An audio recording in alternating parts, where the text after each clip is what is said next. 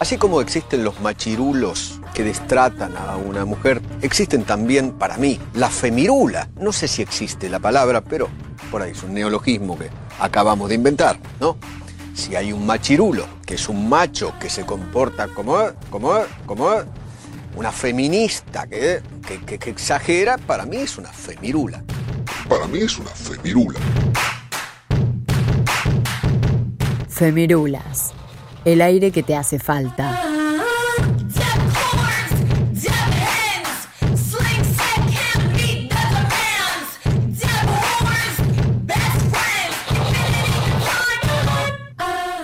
Todo lo que nos active el deseo, la excitación y nos genere placer forma las relaciones sexuales.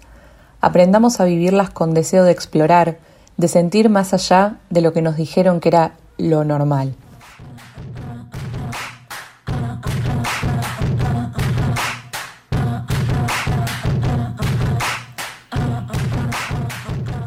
Bienvenidos amigues, capítulo 26 de Femirulas.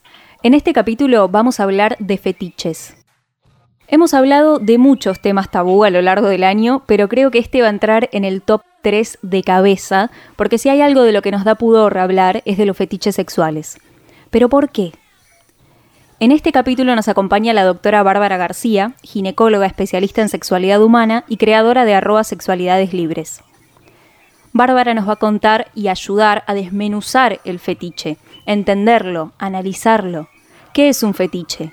¿Qué relación tiene con la sexualidad? ¿Es lo mismo que una fantasía? El fetiche se lo asocia al placer sexual a través de algo en particular, pero sin embargo, a lo largo de este capítulo y junto con Bárbara, vamos a identificar que tranquilamente, como cualquier otro gusto que tengamos, nos puede generar malestar, nos puede generar estrés. ¿Qué pasa si tengo un fetiche pero el otro no? ¿Qué pasa si mi pareja tiene ese fetiche y yo no? Incluso vamos a llegar hasta el término trastorno fetichista, que existe y al igual que cualquier otro trastorno puede ser tratado. Mientras haya consentimiento del otro lado, los fetiches forman parte de la diversidad sexual. Les doy la bienvenida, capítulo 26 de Femirulas, Fetiches.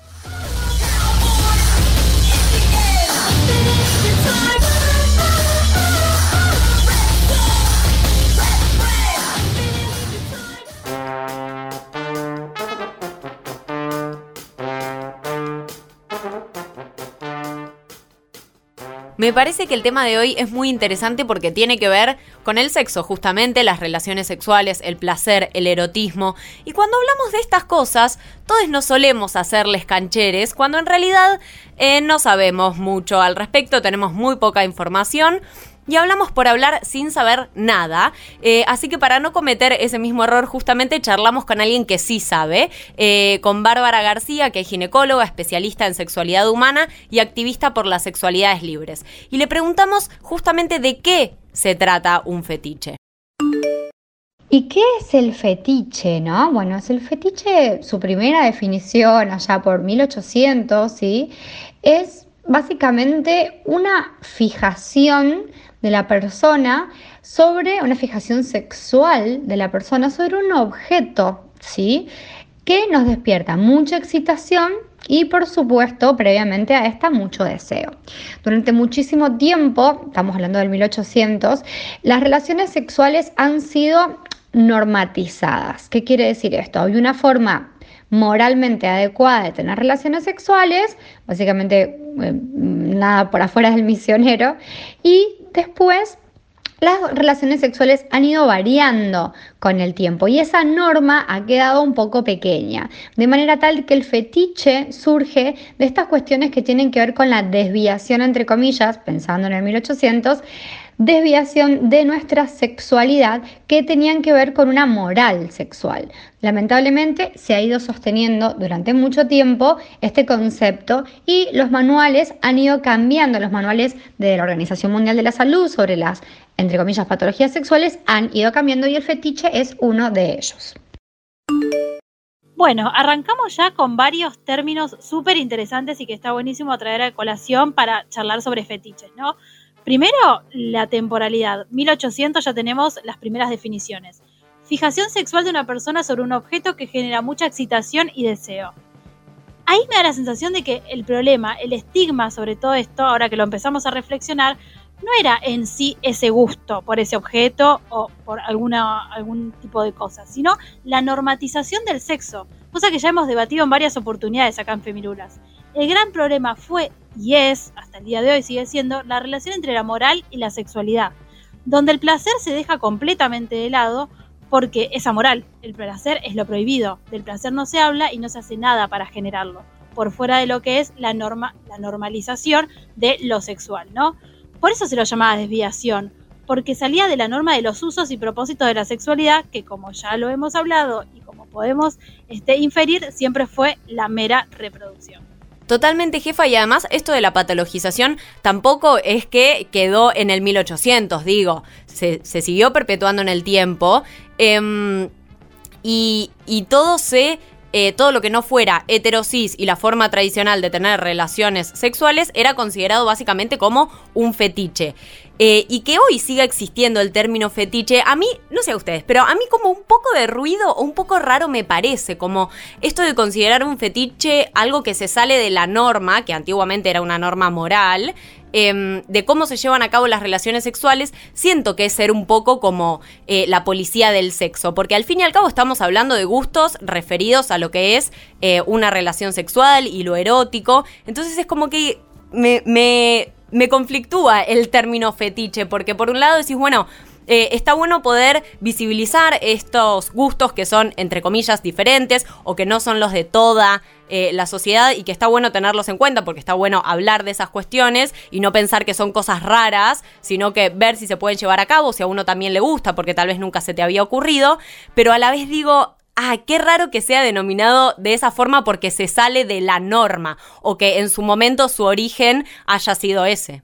Aparte también me resulta paradójico esto que nos comentaba Bárbara, porque si nos ponemos a pensar, entiendo que los fetiches deben ser tan antiguos como la sexualidad misma y la sexualidad tan antigua como la humanidad directamente. Entonces, empezar recién a que la Organización Mundial de la Salud y a que los libros médicos empiecen a tratar y anticipar este tipo de prácticas y a tomarlo como lo que realmente es, me parece si bien es un avance un poco anticuado todavía también, es como que es una contradicción, así como decía Juli. Guarda también que esto de relacionar al fetiche con algo como que no te cierra mucho, esto que decía Juli que tiene como casi una connotación negativa, tiene que ver con los orígenes que nos contaba Bárbara recién, pero en realidad si le sacamos esa connotación negativa, no tiene nada de malo, eso es lo que vamos a ver a lo largo de todo el capítulo. Nos inculcan que, tiene como una connotación de desviación porque es exactamente su origen, su, su nuez fue ser una desviación sexual. Y, me quedé pensando que ahí está este concepto que siempre aparece en Femirulas, que es el de la mamushka. Y, y si la sexualidad está repleta de tabúes, si recién ahora podemos hablar de que comienza la liberación sexual y comenzamos a darnos cuenta las diferentes sexualidades que existen incluso, imagínense un fetiche, o sea, tiene el doble de pelea para darle a, a la vida misma y al sistema mismo y, la sexualidad y los fetiches tienen una relación muy importante porque comparten este mundo lleno de tabúes. ¿Qué relación tiene justamente con la sexualidad y con otras esferas de la vida? Le consultamos a Bárbara. Creo que un poco tiene relación entre la sexualidad y otras esferas de la vida, que el fetiche fue un poco salirse de la norma, ¿no? Esto que siempre nos han enseñado y cuando uno sale un poco de lo que la sociedad espera que uno haga en otros terrenos de la vida, en lo laboral, en lo familiar, siempre hay un ojo, un dedo fiscalizador y creo que el fetiche desde 1800 hasta ahora se ha llevado bastante ese dedo fiscalizador como en tantos otros terrenos de, nuestra vida. Pero por suerte los manuales de tratados internacionales que nosotros los médicos utilizamos para hacer el diagnóstico de patologías, por ejemplo la clasificación internacional de enfermedades, que es el CIE, que lo hace la Organización Mundial de la Salud, está viendo este cambio de paradigma en la forma en la que nos vinculamos y está tratando de despatologizar el concepto de fetiche para que las personas que viven su sexualidad la vivan de una manera libre y no todo lo que es fetiche es sinónimo de enfermedad, sino hay que poder separar un poquito el terreno. ¿Cómo le jode a la sociedad esto que hablábamos recién de salir de la norma, no? todo lo que vaya por fuera de esta norma ya lo llaman desviación, que volvemos a los conceptos y a los orígenes. ¿Desviación de qué? ¿De qué camino? ¿Quién lo marcó? Y un montón de cuestionamientos diarios que nos atormentan el cerebro. Y la sociedad no solo se mete en nuestras vidas y en nuestro día a día, sino que también se mete en nuestras mentes, en nuestros deseos. Y muchas veces lo peor de todo esto es que no nos damos cuenta. Por otro lado, me parece tremendo, tremendo que aún se esté debatiendo la despatologización qué difícil esa palabra, ¿no? Pero la despatologización del concepto de fetiche, como en realidad también se debate de muchísimas otras prácticas aparte del fetiche, que lejos están de ser enfermedades y que aunque suene arcaico, muchos la siguen tomando así. Imagínate que la despatologización de la homosexualidad se, se dio recién en 1997. O sea, hace 22 años. tipo, como que hay tantas cosas en las que pensamos, wow, fue hace un montón de tiempo, mirá cómo avanzamos. No, no, o sea, sí, qué sé yo, dentro de todo avanzamos. Pero em, son situaciones que es como siempre, siempre decimos, son pasitos de hormiga que hay que ir dando. Y, creo que el tema de los fetiches, como decía Nati hace un rato también, eh, son cosas que tampoco desde la sociedad em, se hablan mucho, ni siguen teniendo mucho tabú. A eso me refiero. Siempre los cambios se dan desde la sociedad hacia arriba, desde las bases. Y esto no sé si todavía hay como un cambio. No sé si se habla mucho de los fetiches. Yo no sé si mis amigas tienen fetiches y no tienen fetiches. Qué sé yo, como que son cosas que no, no se charla, no es como algo, bueno, eh, que se puede, que se ve como común entre comillas todavía. Tiene muchísimo estigma y es muy juzgada la gente que tiene fetiches justamente ahora que estamos charlando, para mí, de, todas las diversidades sexuales, como dije al principio, el fetiche no es más que otra, otra de las tantas diversidades sexuales y gustos sexuales que existen. Pero sin embargo, creo que de todos esos me atrevo a decir que debe ser uno de, los más estigmatizados que está, porque es como dice Juli, nosotros acá, por ejemplo, somos cuatro femirulas, cuatro pibas, jóvenes, eh, sabemos todas nuestras características, ¿no? Y, yo sé, por ejemplo, si a cada una le gustan los hombres, las mujeres, las personas con vulva, las personas con pene, sé sus gustos. Y sin embargo, no sé si alguna tiene fetiches o no. Como dijo Juli, no sé si mis amigas los tienen. Y, si, y no es algo ni, ni siquiera que, que tal vez hasta nos permitamos pensar me quedo pensando entonces si, si nos seguimos liberando sexualmente, si con la diversidad sexual y la, cantidad de opciones que empiezan a florecer cada vez más, nos conocemos en nuestra sexualidad. Tal vez en un futuro es mucho más normal tener fetiches que no tenerlos. O sea, ¿qué sabemos? Si en realidad no nos animamos porque nos quieren decir que es una desviación. Y además es como esto de que a todo lo no tradicional, lo no convencional se, se, lo denomina fetiche porque se sale de la norma. Y porque si entonces se sale de la norma lo deben practicar pocas personas. Pero ¿realmente lo practican pocas personas? ¿Realmente es tan poco habitual o simplemente em, se sale de lo establecido como algo moralmente correcto, como decía Bárbara, y listo? Eh, es como que también el no hablar de esto hace que ni siquiera podamos explorar a fondo nuestros gustos y las cosas que nos gustan y las cosas que son consideradas o no consideradas como fetiches. Siento que este capítulo nos va a hacer romper todas las estructuras mentales que teníamos armadas sobre las relaciones sexuales que consideramos como poco comunes, entre comillas.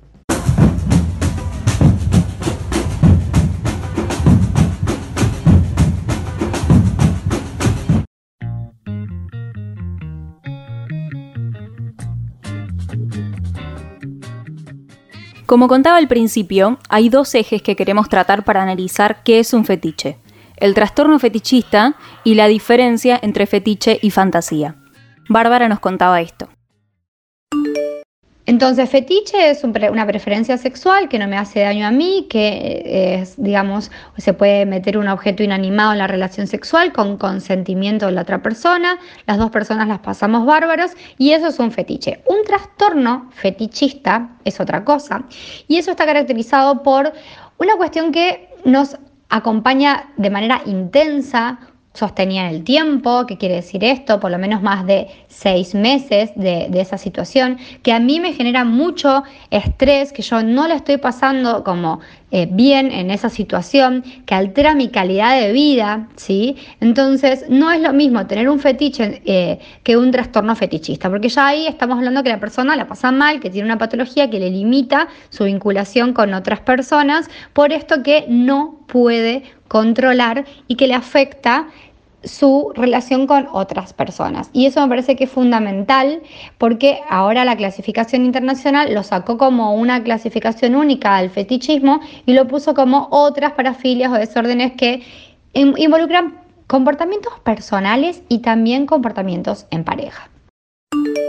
Es decir, un trastorno fetichista lo que me va a generar es disestrés, me va a generar empeoramiento de mi calidad de vida, ¿sí? Por más de que mi respuesta sexual termine siendo eh, estimulada por, por ejemplo, un poco de cuero, yo no la termino pasando bien en la relación sexual. Por más de que yo me excite, por más de que yo llegue a un orgasmo, hubo una situación compleja en donde, por ejemplo, el otro puede no haberlo consentido o yo realmente después de la relación sexual quedo con una situación de disconformidad. Entonces, la persona que tiene un trastorno fetichista viene a la consulta porque se da cuenta que le afecta su calidad de vida. Y eso es fundamental de diferenciar, ¿no? Porque un trastorno fetichista no es lo mismo que un fetiche y un fetiche no es lo mismo que una fantasía.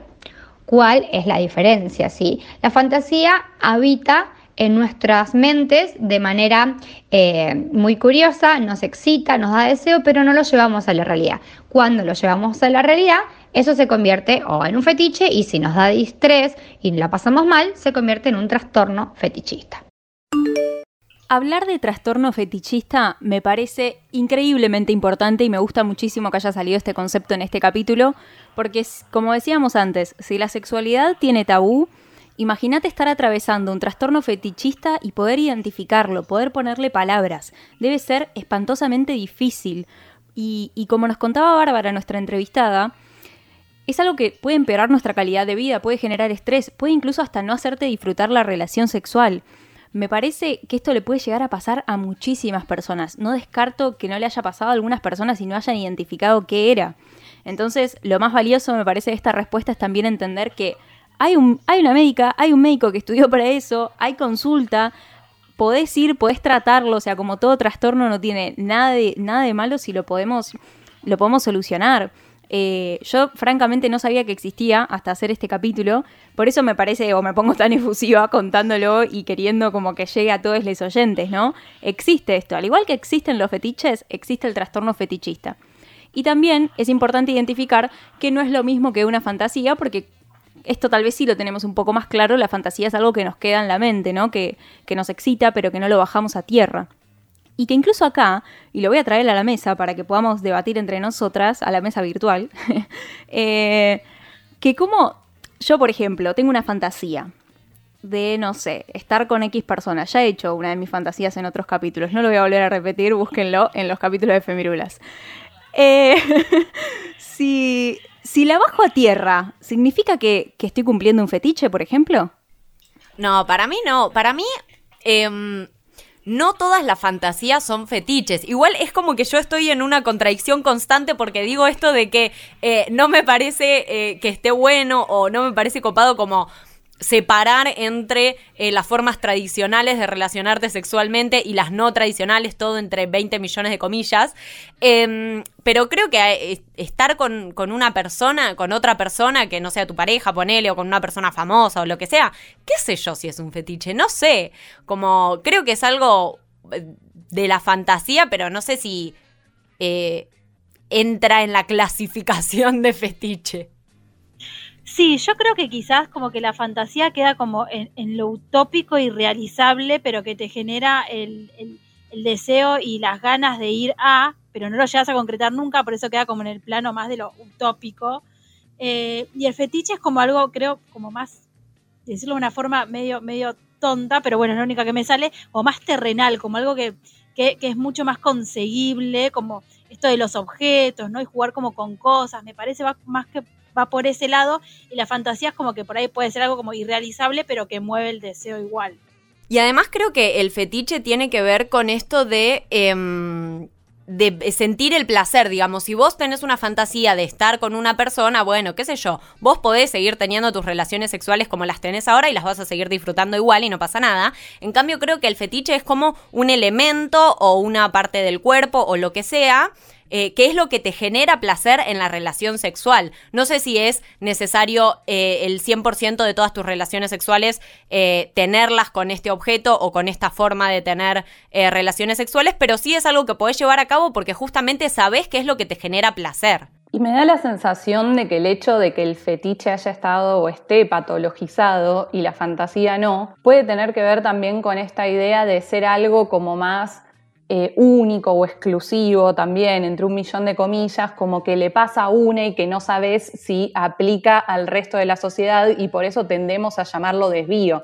Sin embargo, la fantasía, capaz esto que comentaba Nati, esta idea de que, no sé, querer coger con una persona famosa o querer, son como pequeños clichés que de una u otra manera nos pasa a la mayoría, me imagino.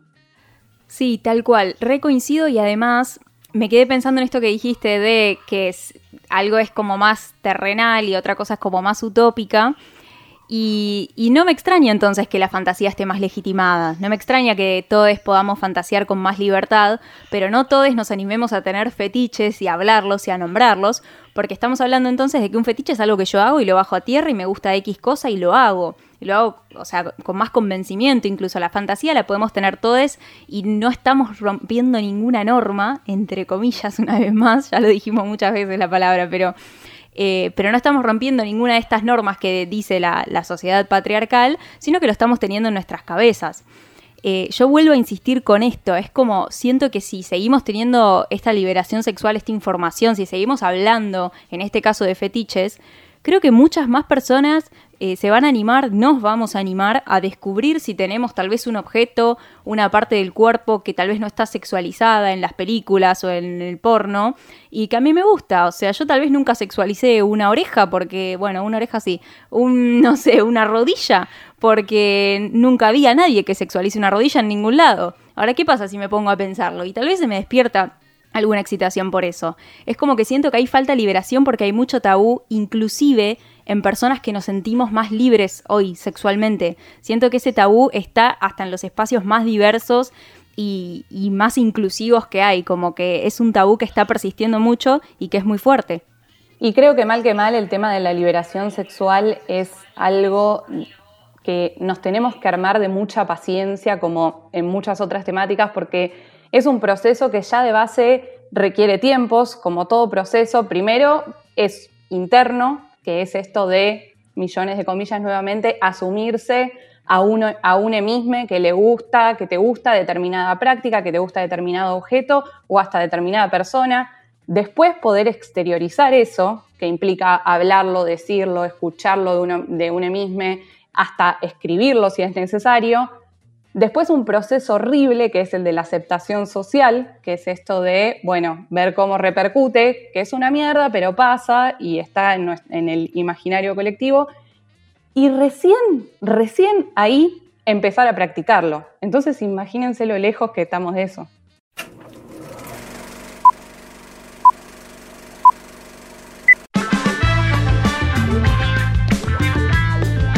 Si vamos a hablar de fetiches, el cine y la literatura ha sabido darle un lugar bastante importante para mi sorpresa. No sé si entra específicamente en las categorías que estamos hablando hoy, porque bueno, sabemos que las definiciones se fueron moviendo, siempre van mutando, pero está bueno como para que sigamos repensando todo lo que estamos debatiendo en este capítulo acerca de fetiches.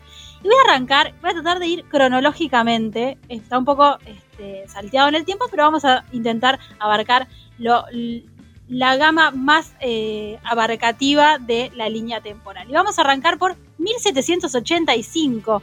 Y ahí tenemos que citar a un personaje histórico muy polémico, pero bueno, lo vamos a traer a colación acá igual, que es el Marqués de Sade. El Marqués de Sade y un libro que después fue una película de Pasolini que se llamó Los 120 eh, días en Sodoma. La película de Pasolini es de 1975, estamos hablando casi 200 años después. Este, y lo que trata es eso, un poco las distintas, eh, los distintos gustos, las distintas prácticas que generaban placer en un grupo de personas. Algunas muy polémicas, la película de Pasolini tuvo bastante censura, de hecho es una de las más prohibidas en la historia del cine, eh, aparte por lo explícito que era Pasolini en sus películas, pero bueno, está bueno como para seguir pensando esto, qué es lo que le puede generar placer a lesotres. Seguimos un poquito ya acá en el siglo XX, 1923, libro de un español llamado Ramón Gómez de la Serna, que se llamó simplemente Senos. Y lo que hacía era como dar cuenta de la fetichización de la mujer a través de los distintos tipos de senos, como una categorización de los distintos tipos de tetas que las mujeres poseen, que hoy queda como bastante gracioso y un poco repudiable, pero en 1923 era como poner sobre el tapete algo de lo que no se hablaba. Esto que venimos diciendo de el placer y los fetiches es algo de lo que no se habló durante gran parte de la historia de la, de la sexualidad humana. Seguimos en el, en el mundo de la literatura y acá traigo a un argentino, Alan Pauls, hermano de Gastón Pauls y Nicolás Pauls, eh, escritor bastante famoso, también da bastantes conferencias acerca de literatura y demás. Tiene una trilogía que escribió en los años 70 que se llama La historia del pelo, la historia del llanto y la historia del dinero. Y lo que hace un poco es fetichizar estos tres objetos, que ahora cuando sigamos hablando vamos a ver que tienen algún cierto, ya tienen como una cierta eh, nómina en la categoría de fetiches. Así que también, eh, muy interesantes. Y algo que me gustaría así como traer a colación y si quieren lo debatimos un poquito y lo vamos eh, charlando también, son personajes que fueron eh, fetiches, que se convirtieron en fetiches, ¿no? Y yo pensaba en Betty Boo, Marilyn Monroe y acá la Coca Sarli. Son tres personajes que yo creo que se volvieron como un, un no solamente ícono, sino también una fuente de fetiches constante a lo largo de la historia algo que me quedó resonando que, que, no, podía, no podía evitarme decirlo Em, es que tiene que ver, que me quedé pensando con lo que vos mencionabas de 120 eh, días de Sodoma, ¿era? así, ¿no? O Saló, que se llama. Que lo que tiene esa película, más allá como de mostrar eh, ciertos fetiches, eh, la problemática, creo, y creo que es por lo que fue tan repudiable, es que en la película mostraban cómo se, se, generaban prácticas sexuales sin consentimiento. Creo que ahí es donde está como la base de las críticas y de lo que lo que creo que es importante mencionar porque para las personas que si quieren verla es súper cruenta, súper cruenta. Es muy fuerte, pero bueno, lo que pasa es que ahí para hablar de eso tenemos que entrar como en la estética de Pasolini y Pasolini iba como a los extremos para criticar como la sociedad capitalista, moderna y un, y un montón de problemáticas que son muy interesantes, pero muy complejas también. Digo, Pasolini fue un personaje que en su momento era todo lo que no se tenía que ser. Era gay, era comunista, era artista, era como todo lo que no se debía hacer, Pasolini lo era, y sus películas como que reflejan un poco eso. Incluso tiene otra que es el de Camerón, que también tiene, que es un libro de Boccaccio también de, la Edad Media, que eh, recrea este tipo de cosas que vos tipo, no puede ser que las pongan en el cine, y el chabón iba y te las ponía, pero bueno, buscaba este tipo de reflexión, ¿no? Así que bueno, Sigamos con otro, miren, ¿a quién traigo acá? Otro polémico, pero polemiquísimo director, uno de mis preferidos igual, David Lynch, Blue Velvet, Terciopelo Violeta, película de 1986. Y lo que tiene Lynch, yo lo voy a decir ya desde el vamos, es que Lynch es eh, repugnante. El tipo te genera cosas que repulsan y al mismo tiempo obsesionan. Es como que tiene una forma de crear mundos muy, muy turbios, mundos muy perturbados, pero que sin embargo son muy atrayentes. Y en Blue Velvet lo que hace es mostrar eh, una como un trío, se arma una especie de, una especie de trío entre tres personas, eh, en las cuales dos, que están interpretadas por Isabel Rossellini, hermosa mujer, y este Danny Hooper, que hace un papel ay tan asqueroso, con un jovencito que cae en este pueblo y de golpe queda atrapado en esta pareja que tiene prácticas como muy, muy este muy complejas para ese momento y que aparte rozan con el sadomasoquismo, con la dominación, con un montón de cosas que en su momento también se pensaron que eran, que son, fueron fetiches, ¿no? Así que nada, para verla, porque entrar también, entrar en el mundo Lynch es entrar en un mundo complejo, pero al mismo tiempo este, muy, muy estimulante y, y divertido. Seguimos, cronológicamente, documental, me llamó la atención, no lo conocía, así que lo traigo acá como una nueva eh, adquisición por ver, se llama Fetiches o Fetich de 1996. Es eh, un documental estadounidense y lo que hace es mostrar eh, qué prácticas suceden en un negocio de estado de Nueva York, de estado de Nueva York, que se llama Pandora Box. ¿no? En, este, en esta caja de Pandora, ¿qué era lo que pasaba? Lo que va mostrando son como distintas opciones y aspectos más en clave de también el sadomasoquismo, que está como muy ligado al tema de los fetiches, el cuero, el caucho, el infantilismo y otros aspectos que rozan un poco lo turbio, pero que bueno, en su momento, por lo menos en 1996, se consideraban fetiches, ¿no? Así que nada, está bueno como para ir, este, seguir profundizando en estas categorías. Otra película también eh, de 1996 y que fue, pero totalmente polémica en el momento en el que se estrenó, creo que hasta el día de hoy si uno lo ve también es bastante este, complejo de, mirar, su visionado es bastante complejo, que se llama Crash. Película de 1996, ya decimos el director David Cronenberg, que ya es un director que genera cosas como muy escatológicas, va muy a los extremos también. Y lo que muestra esta película son distintos personajes que a todos lo que los une es que experimentan la sinforonofilia, que es la excitación sexual a causa de accidentes de autos. Son personajes que se van encontrando ¿no? Son historias que se van cruzando eh, a partir de distintos accidentes de auto. Y bueno, eso es como el puntapié inicial y van practicando, van llevando al extremo distintas prácticas, ¿no? Así que bueno, 1996 también muy, muy polémica en el momento de su estreno. Un año después, 1997, una comedia británica. Los británicos ya en clave de comedia empiezan a hablar de los fetiches. Una película que se llamó Predicando a los pervertidos, nombre polémico si los hay, pero lo que hacía era traer en una clave mucho más cómica y mucho más suelta el tema de los fetiches. Ya no se mete como en, en, lugares más sombríos y mucho más polémicos, sino que lo que hace es tratarlo con una soltura que lleva a la clave de la risa y no a la clave de la repulsión, como puede ser lo de Pasolini o como puede ser lo de Lynch. Eh, así que nada, interesante de ver. Y ya llegando un poquito más para acá, este, ya la, década de los 2000, eh, tenemos un par de pelis y de documentales también. Tenemos el primero del 2013, un documental que se llama Kink, documental este, estadounidense dirigido por una mujer, bien, que empiezan a aparecer, Cristina Boros, que lo que explora es un poco el mundo de la esclavitud sexual y la dominación a través de la experiencia de cinco trabajadoras de un sitio web de Estados Unidos bastante conocido que se llama kink.com, que lo que hace es realizar estas fantasías o fetiches, ya lo podemos decir hoy, respecto a este tipo de prácticas. ¿no? 2015, otra película inglesa, acá como que los ingleses tomaron la, vanguardia en el tema de los fetiches. Interesante porque empiezan a aparecer cosas, vamos a decirle muy poco, entre comillas, ¿no? Fuera de lo común. Se llama The Dune of Bundingen 2015. Eh, es la relación entre dos personas que lo que las une es, eh, digamos, la fascinación por las mariposas y a, partir de la fascinación de las mariposas empiezan a tener una relación que pasa de la fascinación a lo sexual y a un montón de, de, experimentación por el lado del placer. Así que ahí ya tenemos como un objeto nuevo que yo desconocía, son las mariposas. bien. Y una peli también súper dulce de ver, bastante llevada en clave de lo cómico y que se puede conseguir en Netflix, que se llama Kiki, El amor se hace, película del 2016 eh, española, que lo que hace es eh, mostrar distintos fetiches y cómo las personas los van cumpliendo, y les digo, como en clave de comedia. Entonces se vuelve mucho más digerible. Alguno de los fetiches que eh, va mostrando la película es la dacrifilia, que es la excitación con las lágrimas y los llantos. Hagamos el link con el, con el libro que dijimos de, Alan Paul, la historia del llanto.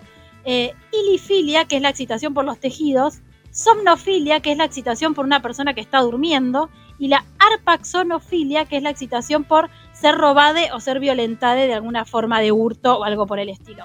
Entonces lo que hace es mostrarla sin ningún tipo de juzgamiento, sin ningún tipo de, de digamos, de reproche ni de cuestionamiento, sino que lo que muestra es cómo estas personas lo viven, ¿no? Y un poco lo que decía Iro en este proceso de aceptación de una misma, de sus propios gustos, después hablarlo, exteriorizarlo y finalmente concretarlo, ¿no? Aparte lo que me parece que está muy bueno de esa película es que mm, aparece un poco esto del trastorno fetichista que hablábamos hace un rato, porque no se daba el consentimiento en todas las parejas, entonces de repente había uno de los miembros de la pareja que tenía ganas de llevar adelante cierta práctica, pero aún así no, no se lo legitimaba al, al otro, entonces ahí empezaba a aparecer un poco esto del estrés y todo lo que veíamos eh, anteriormente sobre el trastorno fetichista y no el fetiche.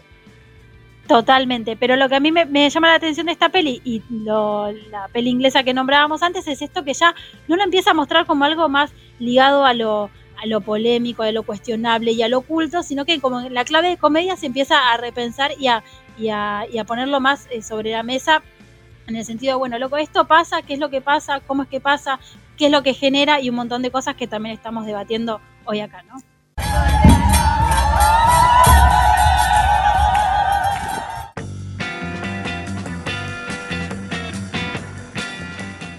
¿Dónde aprendemos sexualidad? ¿Dónde aprendemos qué prácticas sexuales existen? Sabemos que la educación sexual prácticamente no existe y lamentablemente uno de nuestros principales escenarios educativos son los productos culturales y la industria del porno. Si esta es nuestra escuela y si hablamos de fetiches, le consultamos a Bárbara García, nuestra entrevistada, cómo se puede interpretar desde la óptica feminista tener un fetiche machirulo o violento, siempre obviamente con consentimiento de ambas partes. Ahora, me, parece súper importante recalcar algunas cosas, ¿no? Por ejemplo, que el fetiche tiene que ver con un objeto inanimado, esto que decíamos del cuero, o con una parte del cuerpo de la persona aislada, no con la persona, sino con esa parte, con un parcialismo, ¿no? Esto que me excitan las barbas. Pero no hay que colapsar eso con prácticas violentas, ¿no? No hay que colapsar eso con prácticas violentas que por ahí tienen que ver con prácticas como eh, el sadismo y el masoquismo, que nuevamente, así como el fetiche, mientras haya consentimiento del, otro lado de la persona, mientras nadie sienta estrés por hacer esa práctica, mientras sean consensuadas estas prácticas, forman parte de la diferencia y la gran diversidad sexual que tenemos las personas, porque para gustos están los colores y los sabores de helados no nos gustan a todas las mismas cosas ni las mismas prácticas. Pero desde una óptica feminista tenemos que decir que esto tiene que estar muy claro de entrada y la única forma de que esto quede aclarado, que estamos todos consintiendo y consensuando lo que estamos por hacer, es charlando. Y me parece que si podemos incorporar esta charla para que sea segura nuestra relación sexual, previamente eh, sería todo, porque no se puede tener, digamos, una conducta eh, fetichista en el momento y que la persona se entere en ese momento. Uno puede informar, mira, la verdad que a mí me super erotizan las barbas y quizás en la relación sexual voy a estar como súper concentrada en tu barba, vos eso te molesta, qué te pasa, cómo te sentís, o mira, la verdad que yo tengo un fetiche muy grande con las cuerdas, me gusta mucho el shibari, que es una técnica de amarrar personas, eh, cómo te sentirías vos con eso, te excitaría, te sentirías cómodo, cómo podemos hacer para que esto sea seguro, digo, ¿no? Uno puede tener una fijación con un objeto y ese objeto me lleva a hacer una práctica que la otra persona le puede resultar violenta, pero si yo lo charlo antes, yo lo consensúo, eh, yo lo hablo desde la horizontalidad, estoy teniendo una práctica que tiene que ver con incluir a la otra persona, que el feminismo lo que trata de hacer es todo el tiempo eso, ¿no? Incluirnos desde una perspectiva de derechos, donde cada uno puede tomar sus propias decisiones y con el objetivo final de pasarla bien, que básicamente es lo que queremos en las relaciones sexuales. Siento que la cuestión del consentimiento que ya hablamos en uno de nuestros capítulos anteriores es fundamental. Hablar de qué nos gusta, de cómo nos gusta, de qué no nos gusta.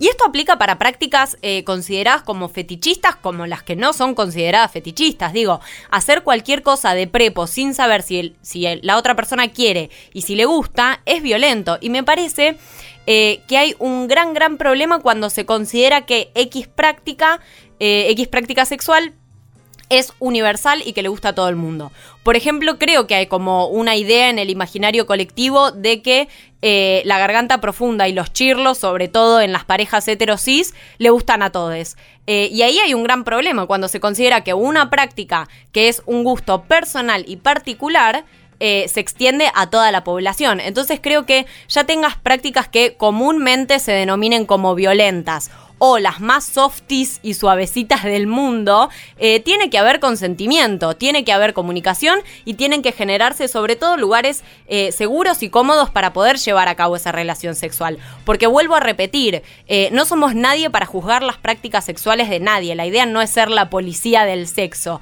y el debate sobre si las prácticas sexuales machirulas o violentas continúan perpetuando prácticas machistas a gran escala y bla, bla, bla, es muy amplio, muy complejo y no lo vamos a tener ahora, además porque personalmente eh, creo que ni siquiera tengo una posición tomada al respecto. Y también a la inversa sucede bastante con algunas prácticas que capaz están tildadas entre comillas de fetichistas, como puede ser el caso del BDSM, por ejemplo, donde hay una persona que toma el rol de dominador y otro que toma el rol de dominado, em, que muchos de los que practican este tipo de, prácticas, no valga la redundancia, dicen que son mucho más consentidas que una relación heterosis convencional.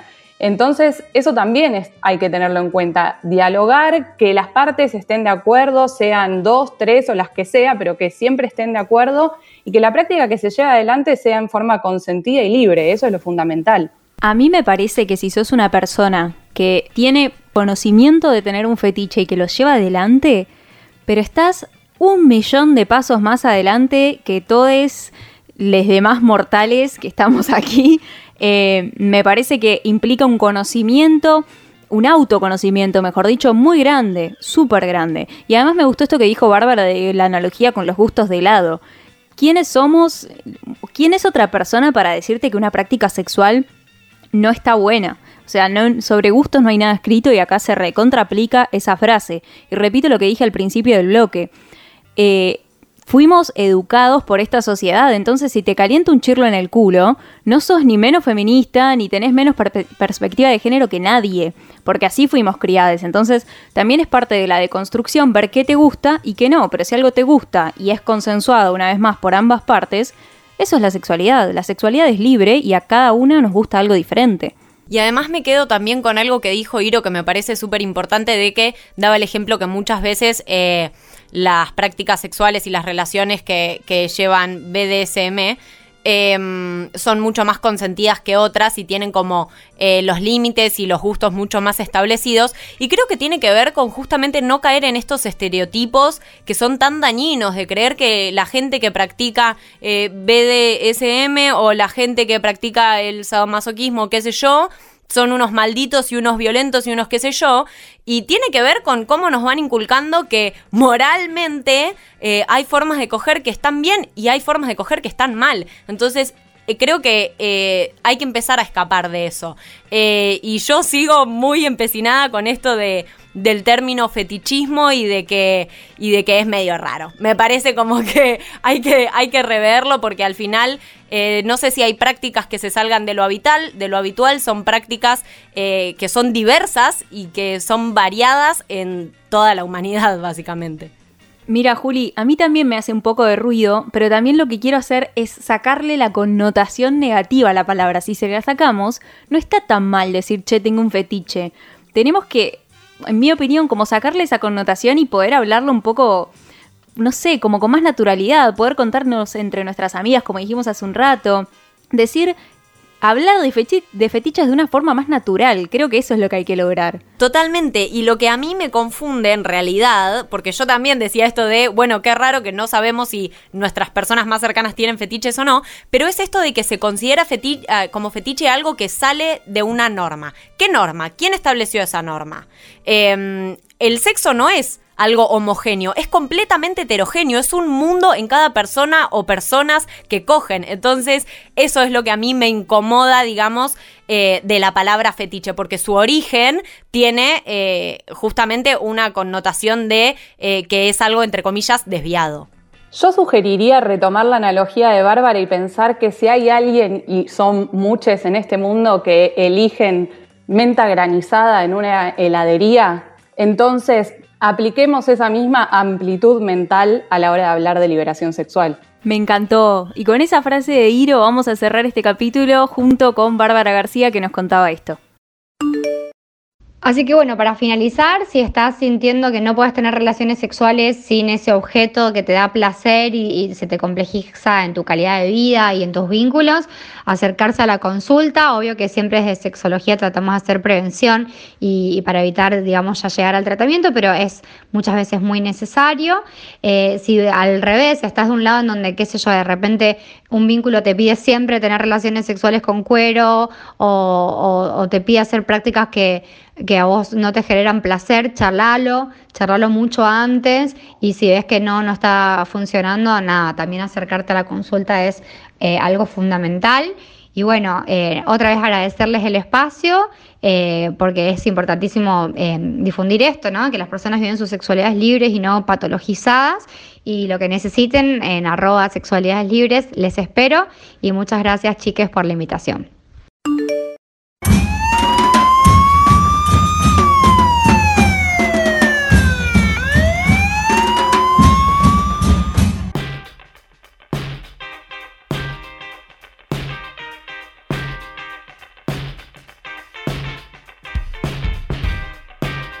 Y como siempre, en Femirulas tuvimos una consigna en nuestro Instagram, arroba Femirulas, y en este caso era, ¿tenés algún fetiche? Contanos.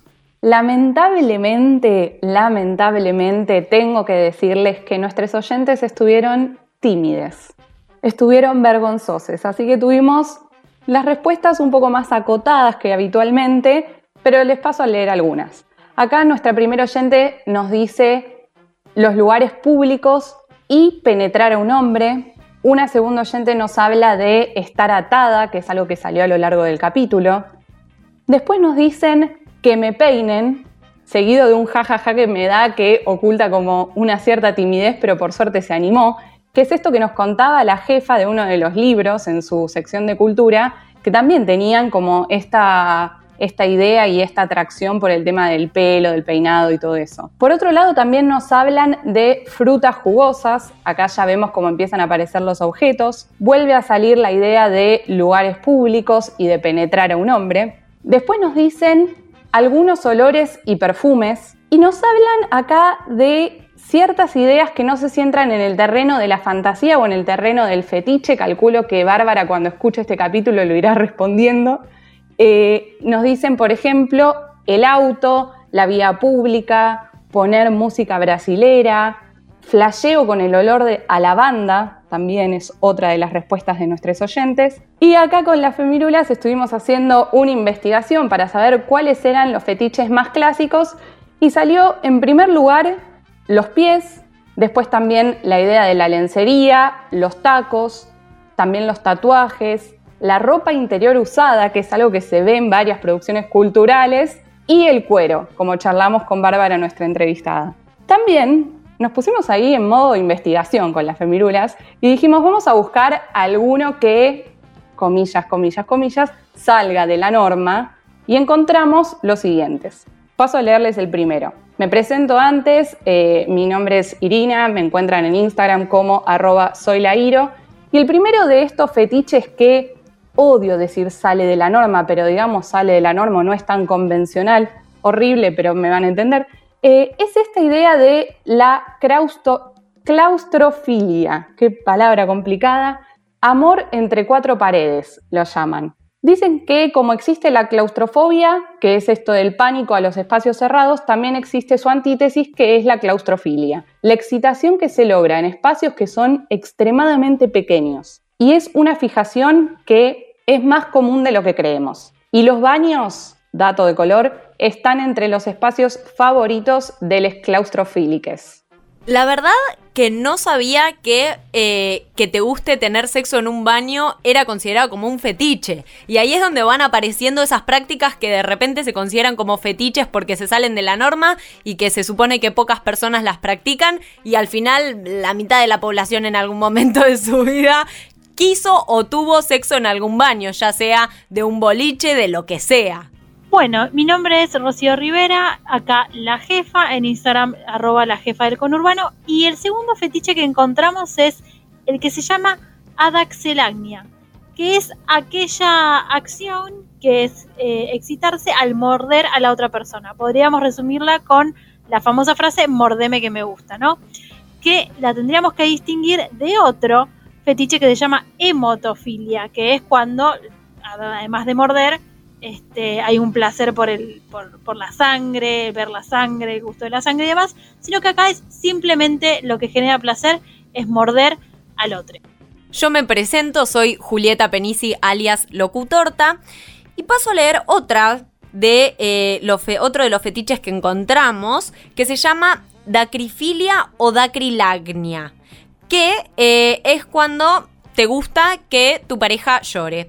Entonces, eh, llorar a tu pareja. Obvio que siempre se está hablando de algo completamente consentido. Es una práctica que antes de comenzar con el juego sexual, eh, acordás con tu pareja que en algún momento, no sé, la harás llorar. No sé cómo se, se realiza esta práctica. No sé si le decís cosas feas, si le pegás. No, o sea, no, comprendo, no comprendo. Me gustaría saber cómo es esto. Me interesa. Me parece que me interesa, ¿eh? Aquí Stan Chinati cierro la ronda contando el último fetiche que encontramos y en este caso, más que raro, como el que dijo Hiro, entre comillas, en su momento, queremos contarle que el último es mucho más común de lo que pensamos y que a muchas personas les gusta esto, que es vendarse los ojos. Ahora, si de vez en cuando te vendas los ojos para tener una relación sexual, no necesariamente es un fetiche. Pero lo que dicen les expertos en sexualidad es que sí se va a volver un fetiche cuando la máscara, cuando vendarte los ojos, se convierte como en la única fuerza controladora detrás de tu sexualidad. Como que si no te pones esa máscara, de repente la cosa no funciona. Ahí se vuelve un fetiche, pero es muy común, es más común de lo que pensamos.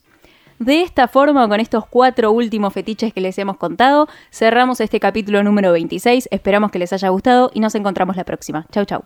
Femirulas, el aire que te hace falta. Seguinos en Twitter, Instagram y Facebook como arroba el Seguinos en Twitter, Instagram, Facebook como arroba el Hacen artística. Dale, seguinos